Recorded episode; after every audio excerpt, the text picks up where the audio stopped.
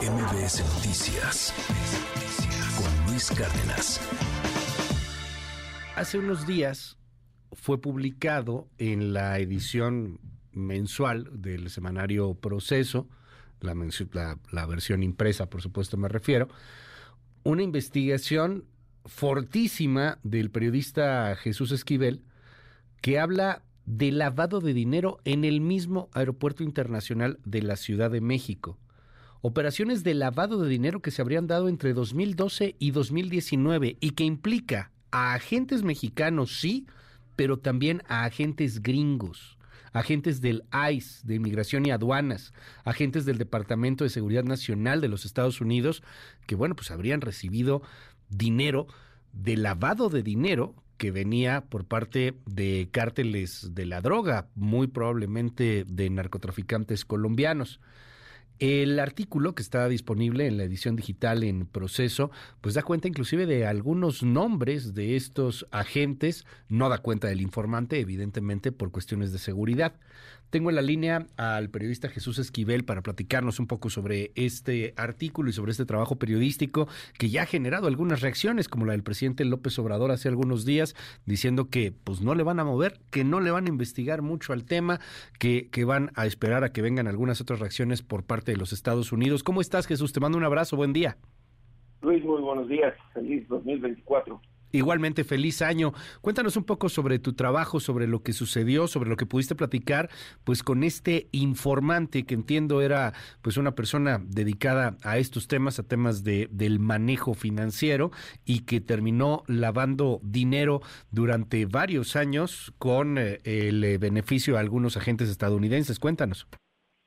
Luis, pues mira, creo que esta es la primera ocasión, a menos que me equivoque, tengas algunos otros datos que en nuestro país.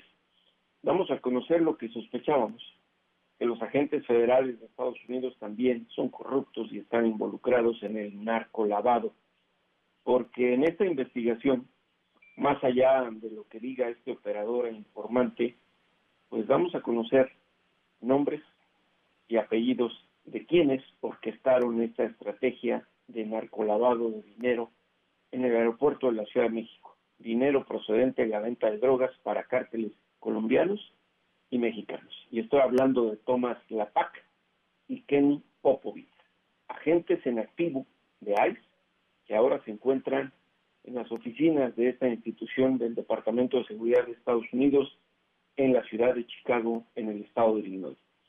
Estos dos agentes contrataron a este abogado mexicano, que es especialista de las pocas gentes, y te lo dice abiertamente, especializado en evitar pagos al fisco y lavar dinero.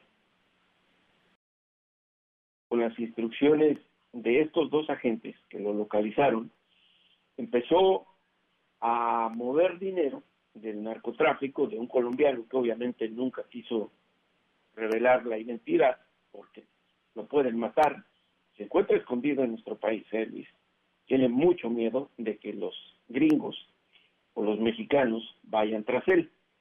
Eh, lo que hacía era que sus clientes, los narcotraficantes, le daban dinero para lavarlo.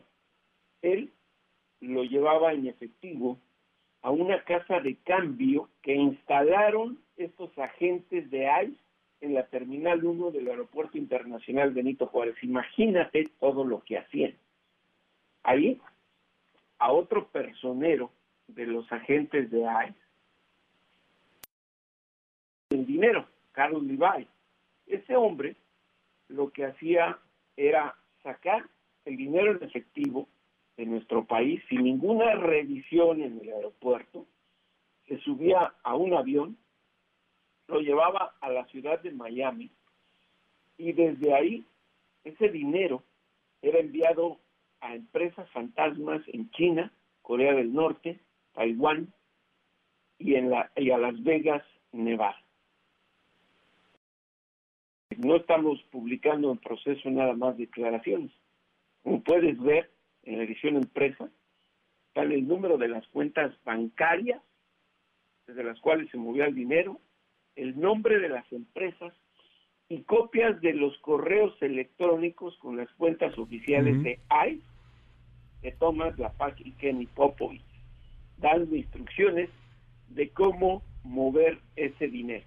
Es que además eran, eran hasta desaseados en ese sentido, ¿no, Jesús? O sea, porque escribían los agentes del ICE desde las mismas cuentas oficiales, pues para dar este, estas instrucciones un poco en clave. Y me llama la atención también que los depósitos que tenían los agentes gringos, estamos hablando aquí de corrupción de los gringos, de, de, de algo que se ha venido sospechando durante mucho tiempo. Los agentes gringos recibían depósitos, corrígeme si me equivoco, de menos de 100 mil dólares, ¿no? Para no, no despertar sospechas nunca sacaban en efectivo esas cantidades, pero las transferencias que hacían, que eso es lo grave, ¿eh? de bancos estadounidenses, que están los nombres Citibank y Bank of America, a estas empresas fantasmas en Asia, eran obviamente bajo las instrucciones de este abogado mexicano que, créeme Luis, salió más listo que los agentes, porque guardó toda la documentación, como tú estás diciendo, copias de todo, nunca enviaron a China o a Corea ni a Taiwán más de medio millón de dólares, que es lo que abre investigaciones del Departamento del Tesoro cuando se trata de cuentas supuestamente empresariales de los ciudadanos comunes y corrientes, tú lo sabes, se pueden enviar hasta 10 mil dólares sin causar ninguna investigación. Pero aquí estamos hablando de que el mismo día en un solo día hacían hasta cinco o seis transferencias de dinero, súmale, y ahí podrás tener la cantidad de millones de dólares que estuvieron lavando del narcotráfico. Ahora bien, esta historia es macabra, porque los narcotraficantes se dieron cuenta que estaban perdiendo mucho dinero. El operador de ICE les decía, es que lo confiscaron, es que lo confiscaron. ¿Cuál confiscaron? Los agentes de ICE, la PAC y Popovich, se lo clavaban. Estaban sacando claro, a través de, del IBAI, desde Miami a otros lugares. ¿Dónde quedó ese dinero? Ese es el gran misterio. Ahora bien, los narcos, cuando se dieron cuenta de que estaban perdiendo demasiado dinero, se fueron contra su cliente, perdón, contra su operador, era el operador de ICE. Claro. Y a este, la PAC y Popovich, los agentes de ICE, hay que remarcarlo muy bien, los agentes de ICE lo sacaron de México, lo trajeron a Estados Unidos y acá lo siguieron utilizando para la misma tarea, lavar dinero del narco. Ahí lo tengo, publicado tengo las fechas, las cuentas, todo. Pero además, eh, también acá, pues hubo el problema de que se dieron cuenta los narcotraficantes que estaban perdiendo demasiado dinero. ¿Y qué ocurrió? Como hacen los siempre los agentes federales de Estados Unidos te usan y te tiran a la basura. Lo dejaron, lo abandonaron, fue detenido por la DEA, nunca lo acusaron de nada oficialmente, anduvo brincando de prisión federal en prisión federal durante casi cinco años, fue vecino de celda de Genaro García Luna en Nueva York durante la pandemia, imagínate. Y de pronto de Nueva York lo traslada a La Texas. Y allá un juez federal decide escuchar su caso. En la audiencia le pregunta al gobierno federal de Estados Unidos, al Departamento de Justicia, ¿dónde está el encauzamiento? ¿De qué lo acusas? ¿De qué lo acusas? Y ahí el juez se da cuenta y le dice, señor, puede irse usted a su casa. Imagínate. No, es que cinco años, o sea, lo mantuvieron preso en cárceles de alta seguridad, en cárceles federales, estuvo al lado de Genaro García Luna, como nos dices en tu, en tu texto, Jesús, y, y, además sin ninguna causa. O sea, de repente cuestionamos mucho el Estado de Derecho mexicano. Aguas con el Estado de Derecho del tío Sam, ¿eh? Cuando el tío Sam quiere ocultar algo, cuando de repente hay, hay asuntos ahí medio escabrosos, pueden llegar a, a, cometer eh, pues una arbitrariedad de este tamaño. Oye, yo quiero preguntarte, Jesús, o sea, me llama mucho la atención porque lo que detonas es una bomba en proceso. O sea, sigue trabajando, están ahí, no han suspendido, no ha hecho algo el departamento. No, porque en Estados Unidos no se dieron cuenta de esto no se dieron, o si se dieron cuenta, por eso yo preguntaba, ¿dónde está ese dinero? Si las empresas fantasmas en Corea del Norte, en China y Taiwán, y en Las Vegas no existen, ¿a dónde está ese dinero? Pero a Popovich, y, y, la PAC, o sea, ¿siguen chambeando ahí, sin bronca? Están operando en, en, en Chicago. Popovich nunca me contestó las llamadas, Ajá. como está en el texto. La PAC, sí. Y fíjate lo que son las cosas. Antes de que yo le dijera de qué se trataba y empecé a delinear qué estaba investigando, él solito me dio el nombre del informante. Fue cuando yo dije, ¡clic! ya caíste.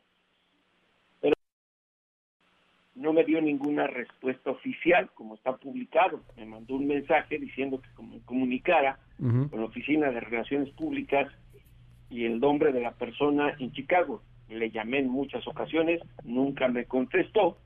Bueno, publicamos el texto porque había que buscar su reacción, pero siguen estando acá. Ahora, hay otro detalle muy importante en todo esto. Ya. Recordarás en junio del el 2012 la balacera entre policías federales en el aeropuerto Sí, cómo no. de la Ciudad de México. Estaba... El gobierno federal de nuestro país nos dijo que fue por un tema de perseguir a unos criminales. Estaba entrando Peña Nieto, ¿no?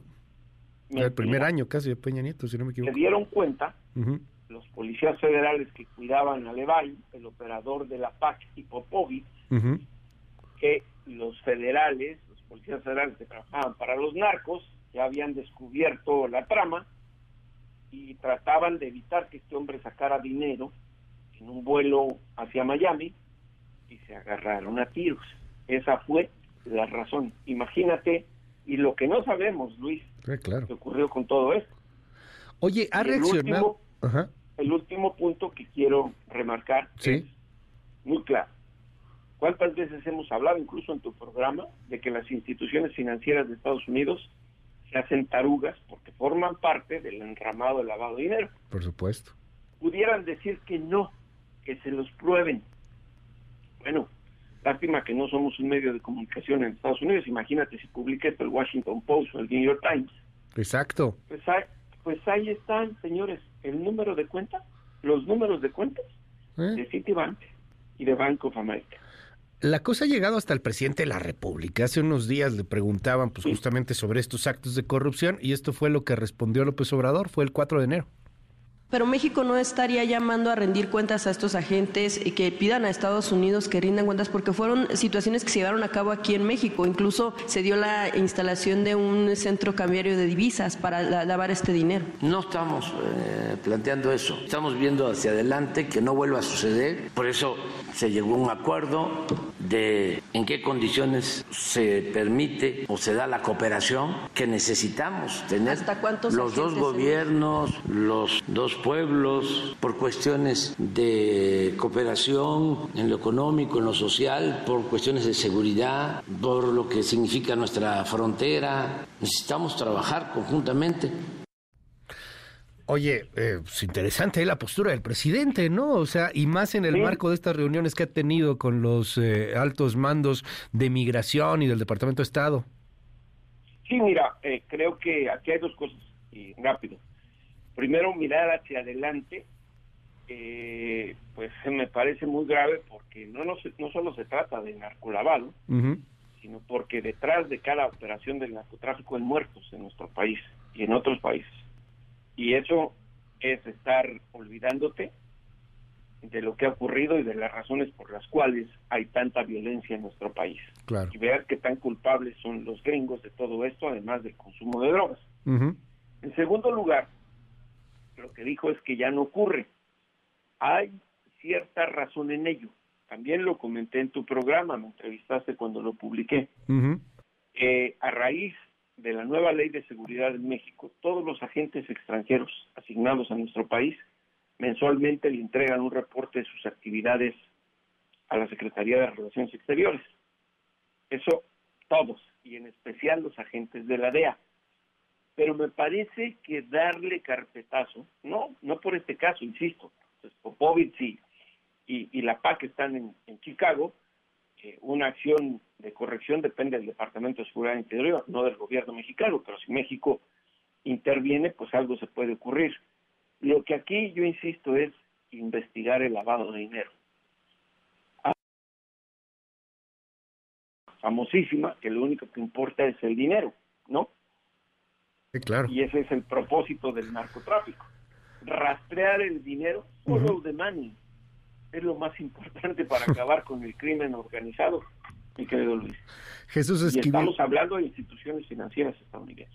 Te mando un gran abrazo, Jesús. Gracias, como siempre, por tomar esta comunicación. Y ahí está el artículo publicado, está disponible en la versión en línea de proceso y pues vamos a estar muy atentos a que vengan mayores reacciones. A mí me impacta que estos dos agentes, de los cuales están las pruebas, ahí están los depósitos, ahí está el asunto del dinero, sigan laborando como si no hubiera pasado absolutamente nada, como, como si no le levantaran siquiera una, una libre investigación, algo. Estaremos muy atentos porque seguro vendrán reacciones importantes. Un abrazo, Luis. Va de vuelta, es Jesús Esquivel, corresponsal en Washington de la revista Proceso. MBS Noticias con Luis Cárdenas.